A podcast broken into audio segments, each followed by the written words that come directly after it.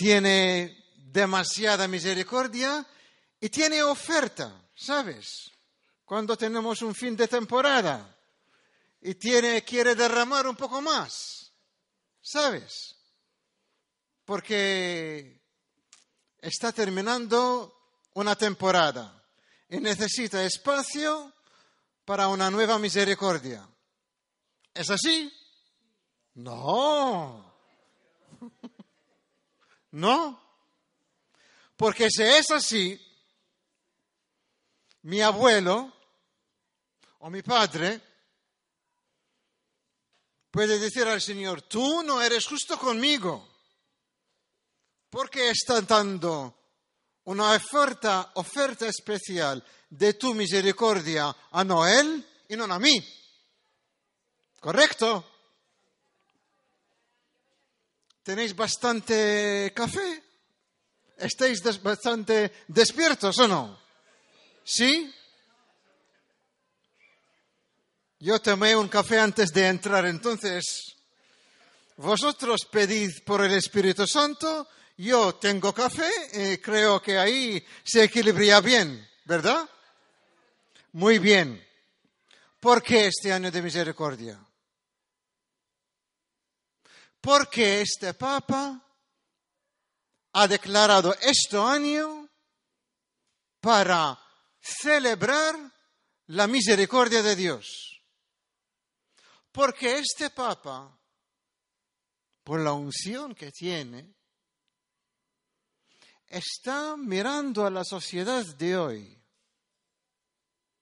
a cada uno de nosotros, y está diciendo, mira qué pobreza tiene el mundo y la sociedad de hoy.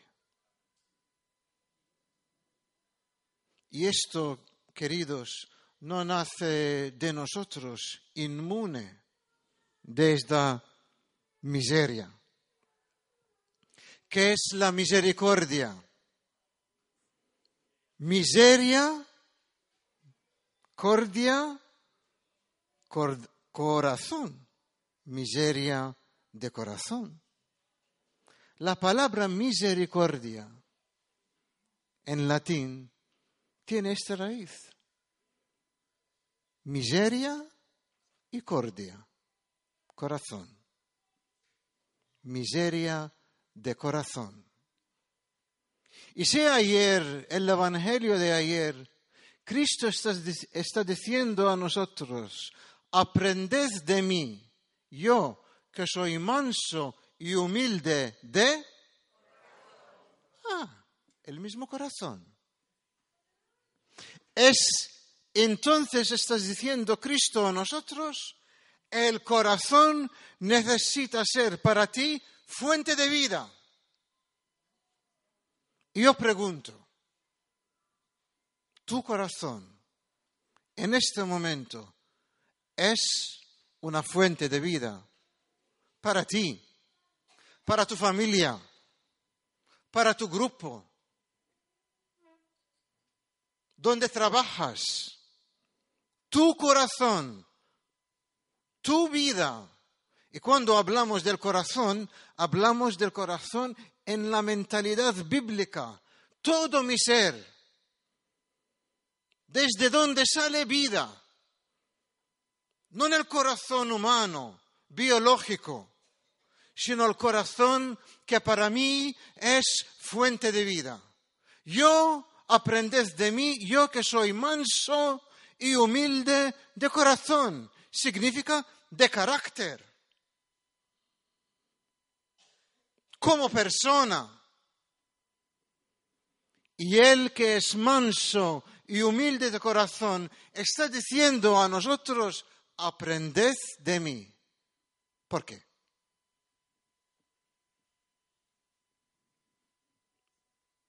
porque necesitamos ser mansos y humildes de corazón. Y cuando una persona dice, mira Noel, aprende de mí, significa que yo no lo tengo claro. Y si, Dios está diciendo a nosotros, aprended de mí, yo que soy manso y humilde de corazón, significa que yo, no él, si Dios está diciendo, él, aprende de mí, significa que no él no es manso y humilde de corazón. Hablo de Noel, ¿eh? no de vosotros. No, yo hablo de Noel. Si alguien quiere apoyarme, por favor, me encantaría.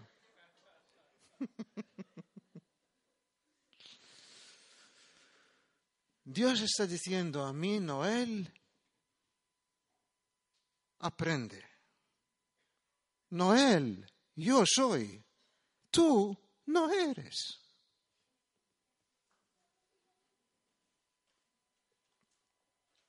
Es una otra cosa para mi seguridad, antes que me olvido.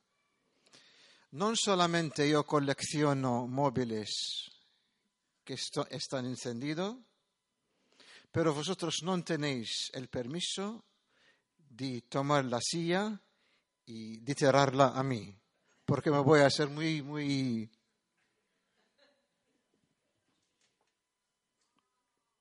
serio. ¿Tengo el permiso de hacerlo?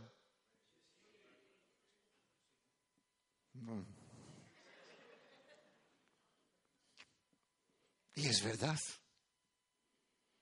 Muchas veces nosotros no damos el permiso que alguien puede hablar toda la verdad en nuestra vida. ¿Por qué? Yo tengo riesgo de hacerlo porque hoy estoy aquí, mañana me voy.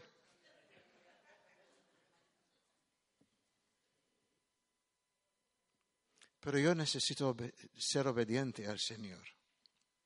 Y no puedo hablar algo si no es la verdad. Si nosotros no abrimos la puerta, esta puerta descuidada, olvidada, sucia, toda la enseñanza de esta mañana, porque a veces nosotros tenemos pereza y no queremos abrir la puerta. La puerta tiene algo escondido y nosotros decimos, no, no, no, déjala cerrada, Jesús, esta puerta de mi vida. Sino Cristo está diciendo, no, yo quiero entrar con mi luz para limpiar toda tu vida. Yo quiero que tu vida es limpia, sería limpia. Yo creo que el Señor está diciendo a nosotros, yo quiero formar una nueva generación en esta región porque esta región necesita una nueva mentalidad.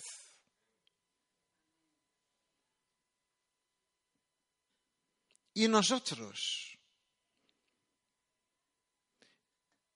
necesitamos decir, permitidme de hablar en el plural, porque una cosa que hace el Señor es que uno que viene desde fuera, como yo, yo no conozco vuestra realidad, sino el Señor nos regala una,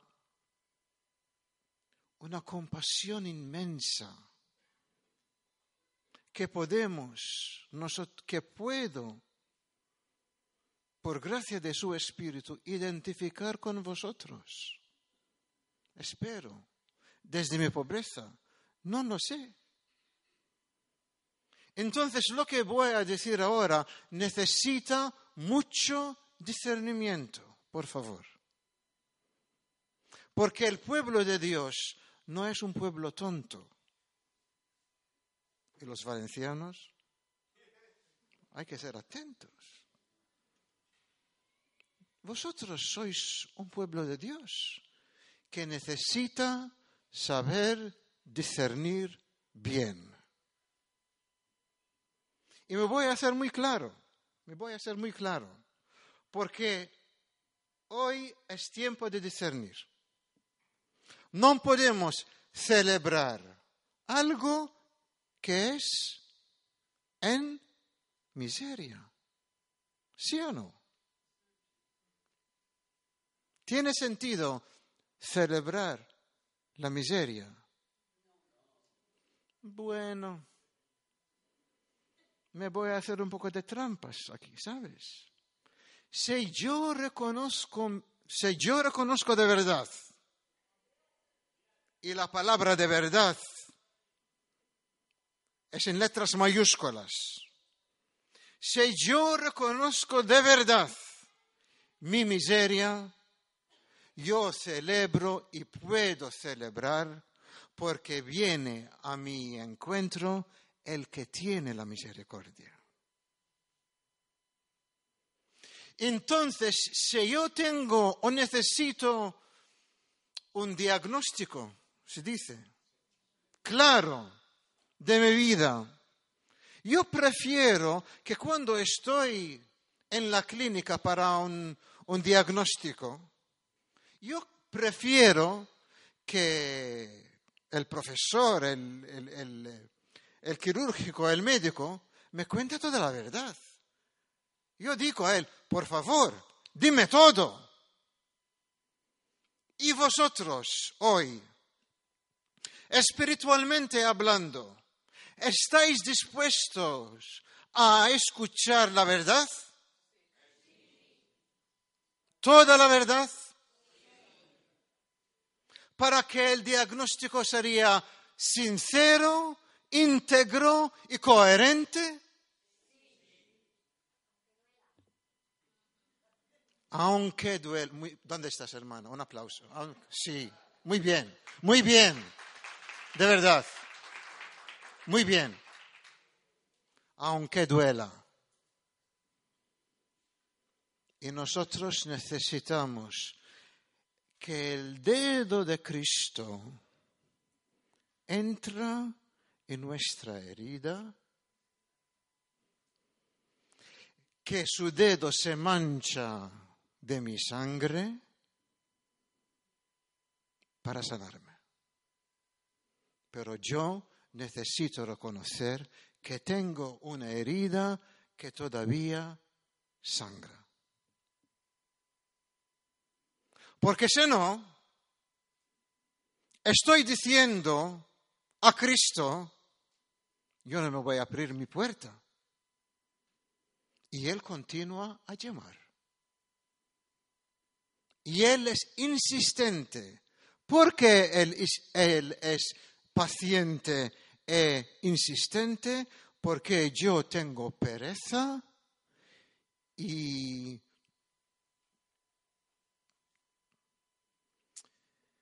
y falta de desear, de abrir la apatía. Tengo una apatía tremenda de abrir mi puerta para que Él entre. Porque yo sé que cuando Él entra, ¿qué entra? Cristo en el Evangelio de Juan siete veces proclama la palabra yo soy. Siete veces. Y una de las siete veces es yo soy la luz del mundo. Y si Él entra, Él va a entrar con luz. Y tenía esta visión que este pueblo de Dios es como un,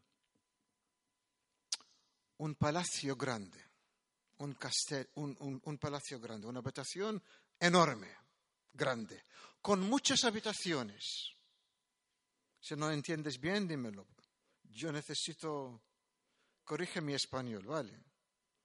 Y también mi teología, así que no, tú corrige mi teología, ella corrige mi español. es una habitación grande, enorme, con muchas habitaciones, es un palacio grande, con muchas habitaciones. Y el interior, todas las habitaciones, tienen las puertas abiertas. Pero todas las ventanas están cerradas. Pero si yo abro, entonces toda, todo el castillo, todo el palacio está en tiniebla, oscuridad. ¿De acuerdo? Pero si, y, si tengo todas las puertas dentro, que son abiertas, si yo abro una ventana, una, todo el castillo dentro se ilumina. ¿Sí o no? No solo la habitación donde está la ventana, sino todo el edificio se, se ilumina dentro. Porque la luz entra y cuando entra la luz, entra y domina. Y eso es lo que Dios quiere hacer en nuestra vida. Entra para dominar. Como un buen pastor, no como un opresor, como decimos esta mañana. ¿Y por qué? Nosotros entonces necesitamos ser impaciente. Y sobre esto voy a hablar más adelante en la adoración. Necesitamos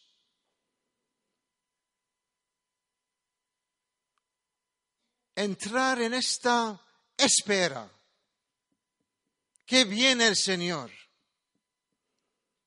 que viene con su misericordia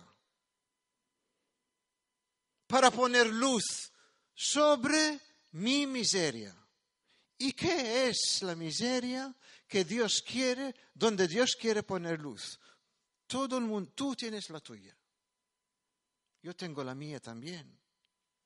Pero creo que necesitamos meditar sobre algo que es común para nosotros, gente de la renovación. Y quiero hablar esta mañana concluyendo. Estuvo, estuvo, estuve, estuve abriendo una puerta que necesita un, un, fin de semana entero de hablar sobre esto. El ángel de la muerte, que en el Éxodo, porque estoy haciendo esta comparación entre abriendo mi puerta para que, para que Dios entra y consciente que Él es la puerta. Entonces lo que Dios está diciendo es, yo estoy llamando a tu puerta porque cuando tú abres tu puerta, entra en mí. Cuando yo abro, muchas veces nosotros confundimos y hacemos muchos errores de palabras. Cuando nosotros contamos nuestro testimonio, decimos, cuando yo tenía mi conversión y cuando yo eh, descubrí a Jesús, ¿sí? No. Es Él que está esperando, siguiendo. ¿Tú has descubierto a Jesús?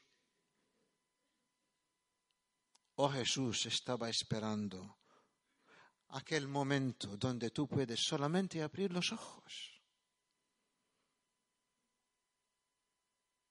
para que Él entre.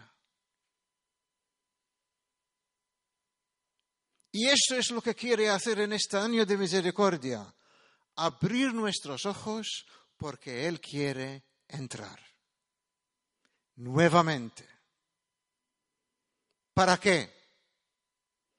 Para quitar nuestra miseria, sanar nuestra miseria y poner en nosotros una nueva vida, para hacer de nosotros una nueva generación. Y por esto este año es un año de jubileo, de celebración. Porque cuando el se... ¿Por qué? Porque tenemos un Dios que es redentor. Entonces cuando Él entra, Él redime, cambia, quita la muerte y dona la vida. quita todo lo que, que, que, que llega a la muerte para que nosotros podamos vivir en libertad. El agente, el, el, ángel de la muerte. Hablamos un poco sobre el ángel de la muerte. El ángel de la muerte, ¿qué es? El ángel de la muerte, y tomemos este ejemplo del Éxodo, donde Moisés sobre la instrucción de Dios decía a su pueblo, mira, preparad un cordero, haced la Pascua, la primera Pascua. ¿Y cómo se, cómo se celebra? ¿Cómo se celebra la Pascua? ¿En pie? ¿En pie? Con los cinturones bien apretados, se dice. ¿Sí? Encendidos. En pie. Se come en prisa. ¿Sí? ¿Y qué se, qué se hace con el, con el sangre del cordero? Se mancha las, las jambas de la puerta, ¿sí? Jambas e entel. Muy bien, gracias. estoy aprendiendo español.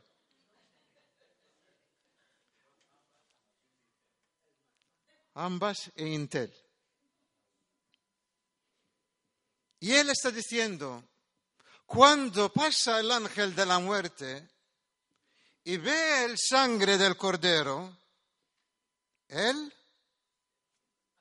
pasará. Y aquí eso es lo que decimos esta mañana y quiero repetirlo ahora.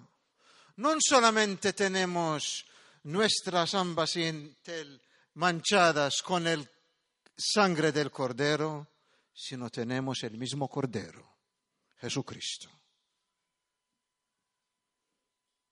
Para que cuando pase el ángel de la muerte, no solamente pasará porque tenemos nuestras fachadas manchadas de sangre, sino porque en nuestra puerta tenemos al Cordero y que dice al ángel, pasa por favor, no aquí, yo protejo esta casa, yo protejo este pueblo, yo soy el guardián de este pueblo, yo soy yo soy la verdad para este pueblo. Yo soy lo que vigila, vigila, vigila sobre este pueblo. Yo soy el sacrificio que este pueblo necesita. Porque este pueblo es un pueblo que necesita redención. ¿Por qué? Porque unos del ángeles de, la muerte, que nosotros sabemos muy bien y vivimos muy bien, es el ángel que es de la muerte, entonces es un ángel negativo, no es un ángel, ¿sabes?, todo rosa o todo blanco, no. El ángel de la muerte se se manifiesta en nuestro malentendimiento, donde Él entra y pone confusión entre nosotros, donde Él entra como he entrado en el pueblo de Babel, de Babilonia. Padre Raniero canta la mesa en uno de sus libros, cuando habla de Pentecostés, hace una muy buena y profunda reflexión sobre este nuevo lenguaje que todo el mundo se entiende y el lenguaje de confusión creado por el pecado del hombre, por el orgullo del hombre en Babilonia, construyendo el Torre de Babel. El malentendimiento, la confusión, la falta del discernimiento. Nosotros decimos que Cristo nos une, no nos separa, Él nos une. Y si Cristo nos une, penso yo, parte de, de, del regalo de la unidad es hablar la misma cosa, entender la misma cosa. Porque cuando nosotros entramos en malentendimiento, no es porque Cristo estás hablando una verdad a ti y otra a mí. Estamos malinterpretando la verdad. Y cuando nosotros no estamos en concordia, misericordia, concordia, significa una, un corazón. Cordia, otra palabra, concordia, misericordia, es tener una sola corazón. Y yo pregunto, con todo el amor, dignidad y respeto que tengo para vosotros, ¿estáis viviendo en concordia entre vosotros? ¿O estás llevando esta cruz del malentendimiento? La cruz del malentendimiento estos son palabras de Emiliano Tardif, no son las mías. Habla muy claro Emiliano Tardif desde la cruz del malentendimiento. Aquí estoy, llamando a la puerta. Y a veces, porque Cristo, que es manso y humilde de corazón, bien a nosotros para servirnos. Y Él sabe muy bien cómo servir desde abajo. ¿Y tú? ¿Desde dónde sirve? ¿Sirves? ¿Desde abajo o desde arriba? ¿Desde dónde sirves tú? Yo soy el servidor del grupo.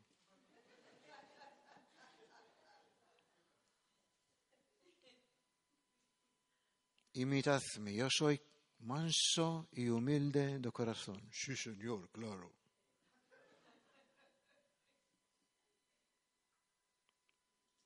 Qué bueno que podemos reír. Qué saludable es pedir perdón cuando tenemos este tipo de postura. No estoy hablando a vosotros. ¿eh? En Valencia esto no ocurre.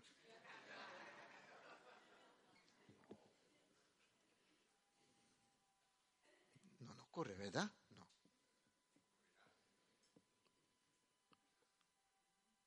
Yo no conozco vuestra realidad. De verdad, ¿eh? No conozco vuestra realidad. Pero si el Señor, por su pedagogía de amor, habla de misericordia, significa que nosotros tenemos nuestra miseria. Cuando yo voy al médico, estoy reconociendo que soy enfermo. ¿O no? ¿Por qué voy al médico? ¿Para tomar una cerveza? Voy al médico porque reconozco una enfermedad o reconozco, mejor dicho, reconozco algo que no funciona bien y necesito ir al médico para que él hace su diagnóstico en mi vida. ¿Sí o no? Y si estamos diciendo y celebrando el año de la misericordia, Papa Francisco lo que tiene en mente, no porque Dios tiene una oferta, porque estamos de rebajas, que podemos coger más misericordia. Esto es una mentira, es una heresía, porque Dios es siempre misericordioso con nosotros, siempre. Él, Dios no tiene ni ofertas ni rebajas. Dios es constante, constantemente misericordioso. Sino nosotros necesitamos entrar en la conciencia que necesitamos la misericordia. Y creo que este año de la misericordia, lo que quiere hacer Papa Francisco es que la Iglesia se despierta de su apatía, se despierta de su pereza, se despierta de su sueño para coger y abrazar la misericordia de Dios. ¿Por qué necesitamos ser consciente que Dios es misericordioso? Este año de misericordia no cambia el carácter de Dios, cambia a nosotros. Nosotros necesitamos abrir nuestra puerta para que la misericordia entre. Dios, yo estoy en pie llamando a tu puerta para que tú abres y yo entro. Esto es el año de misericordia. Por este año es un año jubilar de fiesta, porque la misericordia de Dios, lo que la iglesia necesita, entra, domina, salva, perdona, purifica la iglesia, porque la iglesia, la esposa de Cristo, necesita ser bella. Vosotros, la iglesia de Dios, necesitas ser bella. Y para esto nosotros necesitamos la misericordia. Y que el Espíritu de Dios nos ayuda y pone luz en nuestra vida porque nuestro nuestro corazón está sangrando de, de heridas. Y si nuestro corazón espiritual, como iglesia, está sangrando de heridas, nosotros necesitamos llamar el 112.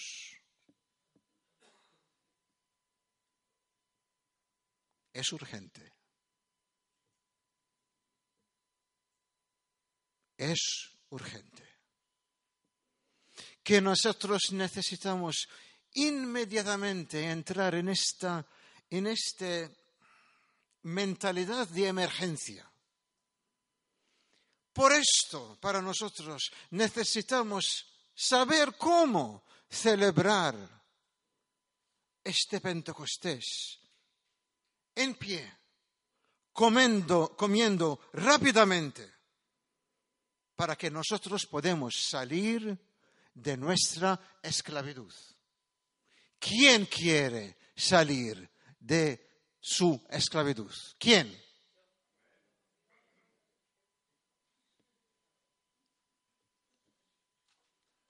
¿Sabes qué significa? Una esclavitud.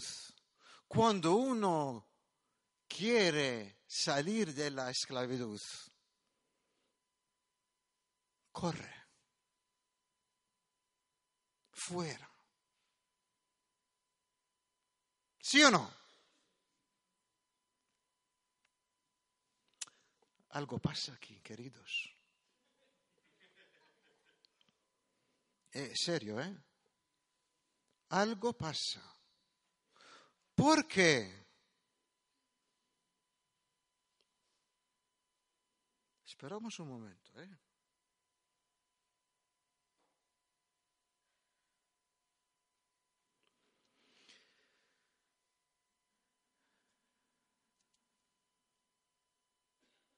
Porque uno que está viviendo en la esclavitud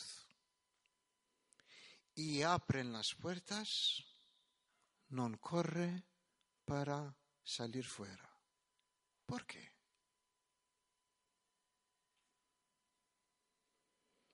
En este momento, y creo que esto es lo que está diciendo el Espíritu de Dios a nosotros, estoy recordando a una imagen que cuando los americanos entraban en Auschwitz,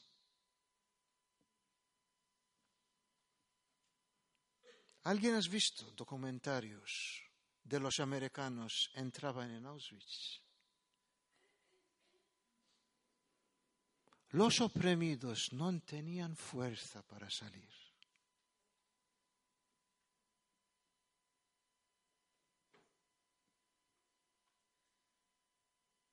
Necesitaban ayuda para salir fuera. Entraban los americanos declarando victoria. Pero los judeos en estos campos tan miserable tan sin vida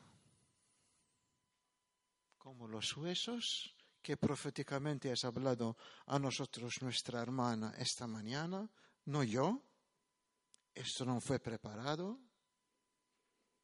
sino esta palabra muy profética para nosotros. Me recuerda en este momento específico, esto no, es preparado, ¿eh? que nosotros podemos ser, podemos, no sé, eso es para vuestro discernimiento, como el pueblo en Auschwitz y los americanos vienen para salvar, para proclamar la victoria, y ellos no tienen la energía ni de celebrar, ni de levantar, porque tiene, no tiene fuerza, no tiene vida.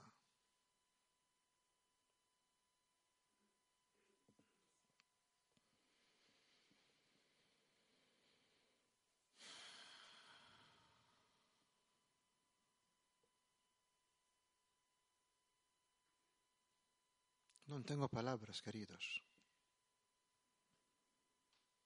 No tengo palabras porque a veces, cuando dejamos el silencio para que Dios habla, Dios habla al corazón de cada uno de nosotros, donde con coraje yo puedo reconocer no solamente la miseria, sino la necesidad de la misericordia en mi vida. Y necesito yo también los amigos que me, eh, como durante unas de las predicaciones que hacía Jesús en una casa llena de gente. Fuera, cuatro amigos tenían un amigo enfermo y decidían que este amigo necesita a Jesús. ¿Y qué hacen? Lo, traen en la camilla, no de la puerta, porque no pueden entrar de, la puerta. Abren el, techo y bajan el amigo. Y esto para mí es el icono perfecto de iglesia. Yo necesito otro cuatro personas para traerme, para llevarme a Cristo. Y Él dice, proclama y actúa por la fe, no mía, sino de mis hermanos que me traen a Cristo. Esto es para mí la imagen, para mí, perfecta de lo que es iglesia. Yo necesito otro cuatro. Hoy puede ser yo el enfermo y necesito otro cuatro para, para llevarme a Cristo. Y mañana yo puedo tener bastante salud para llevar otra persona a Cristo. Entonces, esto es la ecuación perfecta. El cuatro más uno. Yo necesito otro cuatro para ver el rostro de Cristo, entonces para vivir y celebrar su misericordia. Y esto es, queridos, lo que Dios quiere que nosotros somos instrumentos de esta misericordia. Porque Él dice, Él dice claramente, como dice el cartel, de el póster de esta asamblea, que es el, el mandamiento de este año de misericordia. Sed misericordiosos como el Padre, como es, como es. Entonces es un nuevo mandamiento. El año de la misericordia no solamente que nosotros reconocemos nuestra miseria. Este año de misericordia tiene el poder divino de convertirnos en gente misericordiosa. ¿Ok? Porque muchas veces nosotros vamos al catedral o a un templo jubilar porque siempre estamos en necesidad de recibir. Ten piedad de mí, yo que necesito tu misericordia. Pero querido, también tu hermano necesita que tú eres misericordioso. Y esto es lo que dice el Papa a nosotros. Sed misericordiosos como el Padre. No solamente entonces recibir misericordia, porque cuando nosotros recibimos esta misericordia, esta misma misericordia nos transforma en pueblo misericordioso. Entonces, cuando nosotros entramos por, por esta puerta, que es Jesucristo, entramos para recibir misericordia, cuando nosotros entramos en un templo jubilar, donde tiene la puerta de la misericordia, entramos por esta puerta porque es Cristo. Si nos salimos de esta puerta con el carácter de Cristo, ¿qué significa es somos ahora gente no solamente que pide misericordia, sino que es misericordiosa. Y esto es lo que necesitamos celebrar en esta asamblea. Esto es la transformación de nuestra mentalidad que el Espíritu Santo quiere hacer aquí en vosotros. Gente no solamente consciente que es miseria, en miseria, sino gente que se transforma en un, en un pueblo misericordioso. Y ojalá que nuestras lágrimas, lágrimas de malentendimiento, heridas, falta de perdón, falta de dar perdón y falta de recibir perdón. Que nuestras lágrimas, como las lágrimas de la mujer limpiando el pie de Cristo, que nuestras lágrimas pueden limpiar el cuerpo de Cristo. Y el cuerpo de Cristo somos nosotros. La iglesia. Él como nuestra cabeza. Sino nosotros. Con nuestras propias lágrimas. Son lágrimas no solamente de dolor, de sufrimiento, de reconocer lo que tenemos dentro, sino lágrimas que purifican, que limpian la iglesia.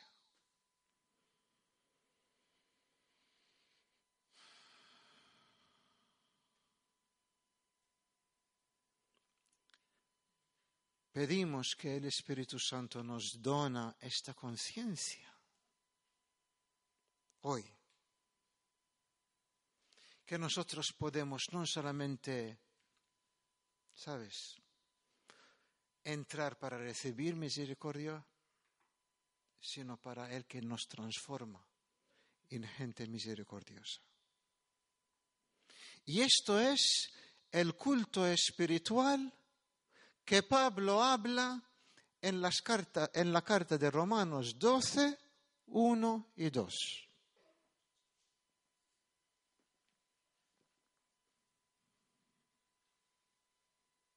Romanos 12, 1 y 2, Pablo dice esto. Y quiero, creo, quiero que nosotros meditamos estos dos versos para también prepararnos a, la adoración de esta noche. Os exhorto, pues, hermanos, y mira lo que dice, os exhorto, pues, por la misericordia de Dios, os exhorto, pues, hermanos, por la misericordia de Dios, a que presentéis vuestros cuerpos como sacrificio vivo, santo y agradable a Dios. Este es vuestro culto espiritual.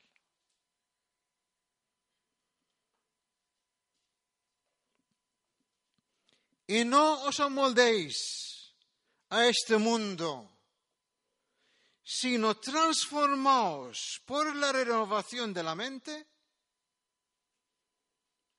Y esto es la gracia que tenemos en este año, la transformación de la mente para que sepáis discernir cuál es la voluntad de Dios, qué es lo bueno, lo que Él agrada lo que le agrada, lo perfecto. Y esto para nosotros es un nuevo pensamiento también, cómo discernir la voluntad de Dios en nuestra vida. Esta también es una nueva ecuación del discernimiento. Voy a releerlo de nuevo y después empezamos a leerlo desde abajo hasta arriba porque tiene un, nuevo entendimiento. Os exhorto, pues, hermanos, por la misericordia de Dios, a que presentéis vuestro cuerpo como sacrificio vivo, santo y agradable a Dios. Este es vuestro culto espiritual.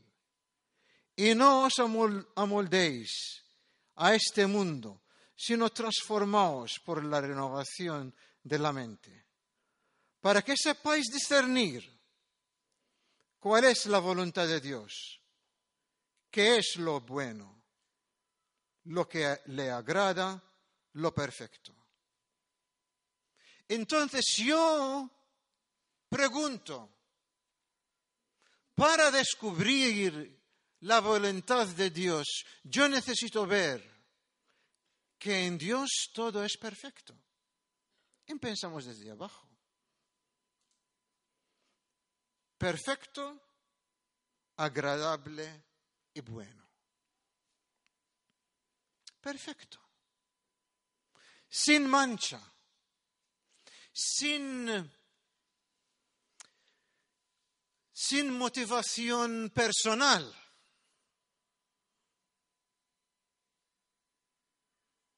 Lo que es perfecto bueno y agradable es la voluntad de Dios.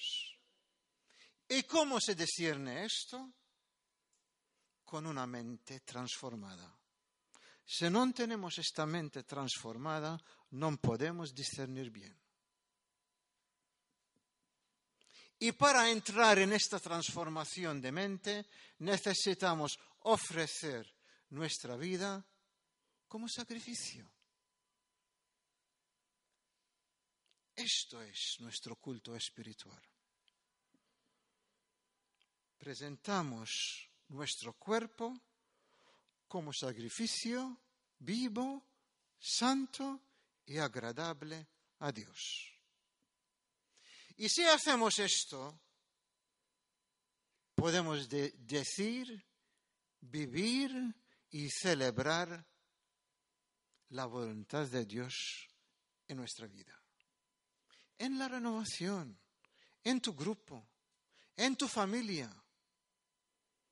Que para ti también el sufrimiento toma una nueva dimensión.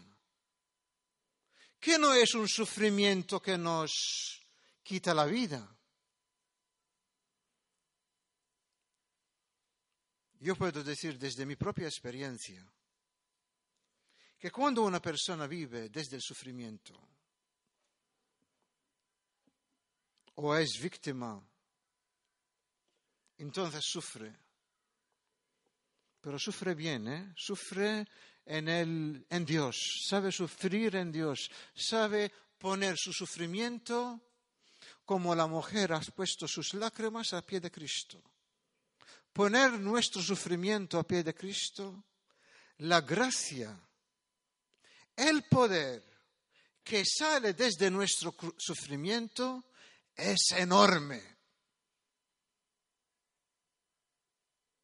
El sufrimiento nos da fuerza, no mata. El sufrimiento no mata, no es verdad. Esta es la mentalidad del mundo. El mundo dice, quita, quita el sufrimiento.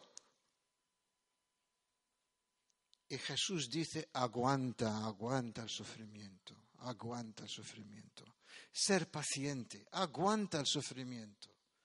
Este sufrimiento hace de ti una persona fuerte, aguanta el sufrimiento. Y tenemos un mundo que no sabe sufrir. Sino Dios está diciendo a nosotros, no te preocupes, estoy contigo, aguanta el sufrimiento. aprended de mí. Porque yo también en el Getsemaní pedí al Padre de liberarme de la muerte y de la pasión. Sino yo decía también al Padre que será su voluntad y no la mía. Y si podemos decir que la pasión de Cristo, el sufrimiento más grande que Él ha sufrido fue el abandono del Padre. El abandono es decir, el gran silencio, el silencio que cuando Dios no habla. Y nosotros entramos en esta crisis y pensamos, ¿dónde está mi Dios? Dios mío, Dios mío, ¿por qué me has? Lo conocemos de memoria esta frase, ¿verdad? ¿Cuántas veces hemos dicho esto a nuestro Dios? Dios mío, Dios mío, ¿por qué me has abandonado? Y nuestro Dios dice, yo estoy hablando, gritando, silencio.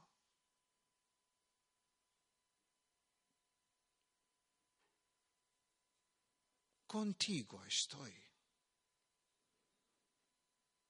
Estoy. Aguanta. Porque con Pablo podemos decir, ¿me basta?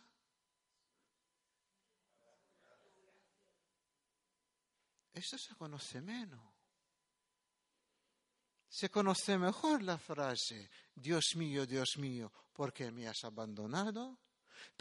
pero nosotros necesitamos continuar a decir, Dios mío, Dios mío, ¿por qué me has abandonado? ¿Por qué no, no percibo tu presencia? Sino tu gracia me basta. Tu gracia me basta. Y aquí podemos vivir con toda tranquilidad lo que está pasando en mi vida. Porque somos gente humana que sufre y tenemos la capacidad enorme de hacer daño uno al otro, entonces necesitamos decir, solo Dios basta. Yo no puedo confiar en el hermano sin confiar en Dios. Yo necesito confiar en el hermano, sino en el hermano que confía en Dios. Porque si confío en un hermano que no confía en Dios, así no funciona. Y necesitamos reconocer, porque aquí nosotros somos manchados con lo que Dios ha creado, esto, lo que nosotros hemos creado disculpe. Somos manchados de una humanidad pecadora. ¿Mm? Una humanidad pecadora. Y cuando nosotros reconocemos también como pueblo de Dios que estamos reaccionando desde nuestra humanidad pecadora, necesitamos pedir perdón. Y el perdón es una parte pequeña de la misericordia de Dios. Misericordia de Dios no es solo perdón, sino el perdón forma parte de la misericordia de Dios. Y ahora vamos a tener un descanso. ¿De cuánto?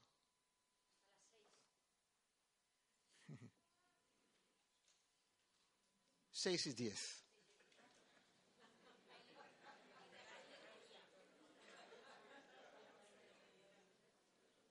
Eh, esperad.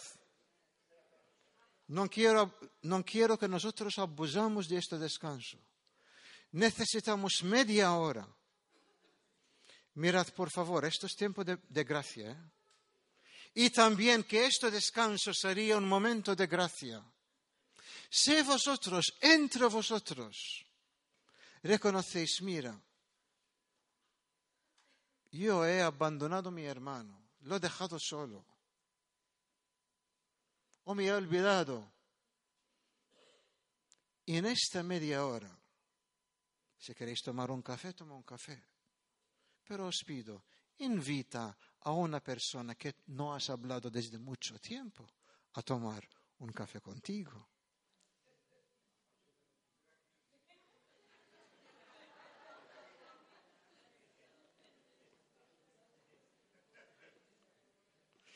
Que durante esta, esta, media hora podemos vivir la misericordia, ser paciente uno a otro, poner fuera la mano del servicio de verdad. A veces me dicen, Noel, ¿cuánto tiempo? ¿Cuánto tiempo de verdad? ¿Cuánto tiempo de manifestar el amor de Dios, el perdón, la sonrisa de ser verdaderamente hermanos en Cristo? ¿Cuánto tiempo? Hoy es el momento. Que durante esta media hora, también si tú necesitas llorar, tienes una media hora para llorar. Toma un hermano, una hermana y llora. Expresa tu, tu sufrimiento. Por favor, abrid la puerta que entra Jesucristo. Y Jesucristo quiere entrar por la persona que tiene a tu lado. Durante este descanso Entonces yo no me voy a decir, amén, esto termino mi charla aquí. No, yo me voy a entrar en mi silencio, sino la charla continua. Y vosotros estáis haciendo la charla ahora, y no yo.